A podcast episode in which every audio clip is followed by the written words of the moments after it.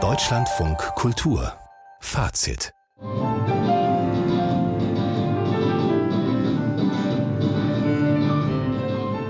Und jetzt kommen wir zu einer Ballettkompanie, die aus der Krise heraus entstanden ist, und zwar nach dem kriegerischen Einfall Russlands in die Ukraine. Damals gab es ja viele Kooperationen, viele bestehen bis heute und so ist es auch mit dem Hamburger Kammerballett. In dieser Kompanie fanden einige Tänzerinnen und Tänzer aus der Ukraine ein neues künstlerisches Zuhause. Heute Abend gab es eine Premiere in Hamburg, die Elisabeth Nehring für uns besucht hat. Floating Space es war der Abend überschrieben. Darüber sprechen wir gleich. Zunächst aber nochmal die Frage nach dieser ungewöhnlichen Zusammenarbeit. Ist das überhaupt eine Zusammenarbeit, Elisabeth Nehring, oder handelt es sich um eine rein ukrainische Kompanie in Hamburg? Ja, tatsächlich ist es so. Es ist eine Company, die ausschließlich für Tänzerinnen und Tänzer aus der Ukraine geschaffen wurde, die das Land wegen des Krieges verlassen mussten. Gegründet wurde sie von Edwin Reversow, der ist erster Solist beim Ballett Hamburg, seit über 20 Jahren dort schon Tänzer. Er kommt selbst aus der Ukraine und als Russland vor zwei Jahren die Ukraine überfallen hat, war er wie der Rest der westlichen Welt vollkommen geschockt. Damals gab es ja einen großen Zustrom, große Wellen Fällen von Tänzerinnen und Tänzern, die aus der Ukraine an verschiedene Ensembles des Landes kamen, da vorgesprochen haben, nach Hilfe gefragt haben, können wir bei euch trainieren? Habt ihr Tänzerpositionen frei? Könnt ihr uns helfen? Und so war das eben beim Hamburg Ballett von John Neumeier auch. Und aus dieser Situation ist im Sommer 2022 eine erste Zusammenarbeit, eine erste kleine Aufführung entstanden. Die war eben verantwortet von Edwin Reversow, wurde auch auf Kampnagel gezeigt und dann im weiteren Verlauf Verlauf war klar, dass man versuchen würde, diese Arbeit in feste Strukturen zu überführen, also wirklich ein Ensemble zu gründen. Das ist dann genau vor einem Jahr passiert. Und daher, wenn man so will, kommt das Hamburger Kammerballett heute an den Ort zurück, an dem 2022 alles begann. Und Edwin Rivasov hat die Premiere des heutigen Abends ja auch choreografiert. Im Ankündigungstext klang das ehrlich gesagt etwas kryptisch. Da war die Rede von No Faces, einer Verkörperung des menschlichen Geistes. Worum ging es heute? Ja, ja, genau. Also das mit dem No Face. Ich habe so ein bisschen rumrecherchiert und gedacht, das kennt man ja jetzt als erstes nochmal so ein bisschen aus den japanischen Filmen. Bei Edwin Reversow wird diese Figur als eine interpretiert, ich zitiere es jetzt auch nochmal, die den Geist, den menschlichen Geist in seiner ursprünglichsten Form verkörpert.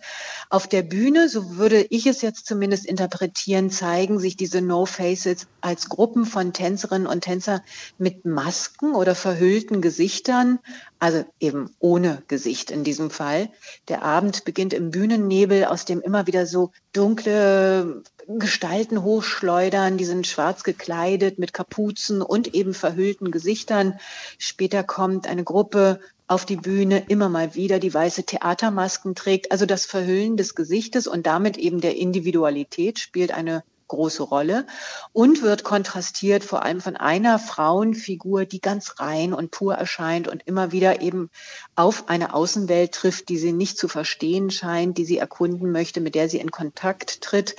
Und choreografisch ist das, kann man sich vielleicht schon ein bisschen denken, häufig so ein Spannungsfeld zwischen Gruppen und Einzelnen im Wechsel mit Duetten und Trios. Stilistisch gibt es Wechsel zwischen den eher formellen, strengen, klassisch inspirierten Passagen, also wirklich so mit Hebungen und Drehungen und hohen Battements und gestreckten Armen und dann wieder sehr weichen und durchlässigen, eher zeitgenössischen Sequenzen, in denen die Tänzer auch mal auf den Boden gehen und die Arme zu weiten Flügeln ausstrecken. Also eher so ein expressives Bewegungsmaterial ausleben. Und haben Sie die jungen Tänzerinnen auf der Bühne überzeugt? Ich fand die überwiegend schon sehr gut heute, insbesondere in dem Wechsel zwischen den verschiedenen und auch konträren Bewegungsqualitäten konnten sie sich ganz gut zurechtfinden.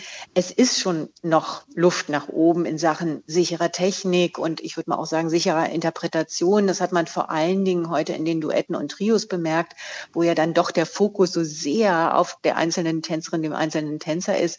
Da gab es schon manchmal leichte Unsicherheiten. Insgesamt wirkt die Company auch noch sehr jung und das war vor allem im Kontrast so auffällig, denn heute Abend standen nicht nur die sieben Mitglieder des Kammerballetts auf der Bühne, sondern auch noch zwei langjährige Tänzer des Hamburg Balletts Und vor allem bei Alexandre Riabko äh, hat man den Unterschied ja, in der Ausstrahlung und Bühnenerfahrung dann eben doch ganz deutlich gesehen. Eine andere Beobachtung, die für mich noch mehr Fragen hinterlässt, das sind so künstlerische Entscheidungen, die die Gesamtinszenierung betreffen. Es gab ja zwei Musiker auf der Bühne, einen Pianisten und einen Gitarristen. Nur der Pianist ist auf der Bühne, der andere sitzt in der Gasse. Das Piano steht aber auf einem Sockel sehr prominent. Aber gleichzeitig hat der Pianist überhaupt keinen Kontakt aufgenommen. Das war so ein unverbundener Eindruck. Die Musik spielt ja hier, die Tänzer da unten. Also ich sage mal, es gab neben diesen schönen tänzerischen Momenten auch immer wieder so Fragen, auch im Hinblick auf die Verteilung von aktiven und passiven Parts auf Frauen und Männer. Einiges war konventionell und daher bleibt künstlerisch ein eher gemischter Eindruck heute mhm. Abend. Diese Kompanie, wir haben ja kurz darüber schon geredet, sie besteht jetzt seit über einem Jahr. Wir haben uns eigentlich äh, gewöhnt an solche Kooperationen oder Zusammenarbeiten mit Menschen, die aus der Ukraine nach Deutschland gekommen sind. Aber vielleicht lohnt es sich ja auch noch mal zu fragen, wie die sich zum Beispiel überhaupt finanzieren. Gibt es da Fördergelder? Ja, die wurden am Anfang äh, tatsächlich äh, mit einem Betrag ähm, gefördert. Jetzt leben sie unter anderem wie eigentlich alle freien Kompanien von Projektgeldern. Das heißt, dezidiert für künstlerische Projekte bestimmte Fördergelder. Sie bekommen, und das ist ein großer Unterschied zwischen sonstigen freien Kompanien, auch Geld von privaten Sponsoren und der Stiftung Hamburger Staatsoper. Also das ist natürlich schon mal ein ganz großer Vorteil. Ein anderer ist die, durch die engen Kontakte zum Hamburg Ballett können Sie auch die dortigen Probenräume nutzen. Auch das ist natürlich etwas, was ja fast schon ein Privileg ist. Und all das ist für eine Kompanie dieser Art auch wichtig, denn hier geht es, würde ich mal sagen, nicht nur um die Kunst oder vielleicht besser formuliert, ausgehend von der Kunst geht es auch um menschliche und soziale Aspekte.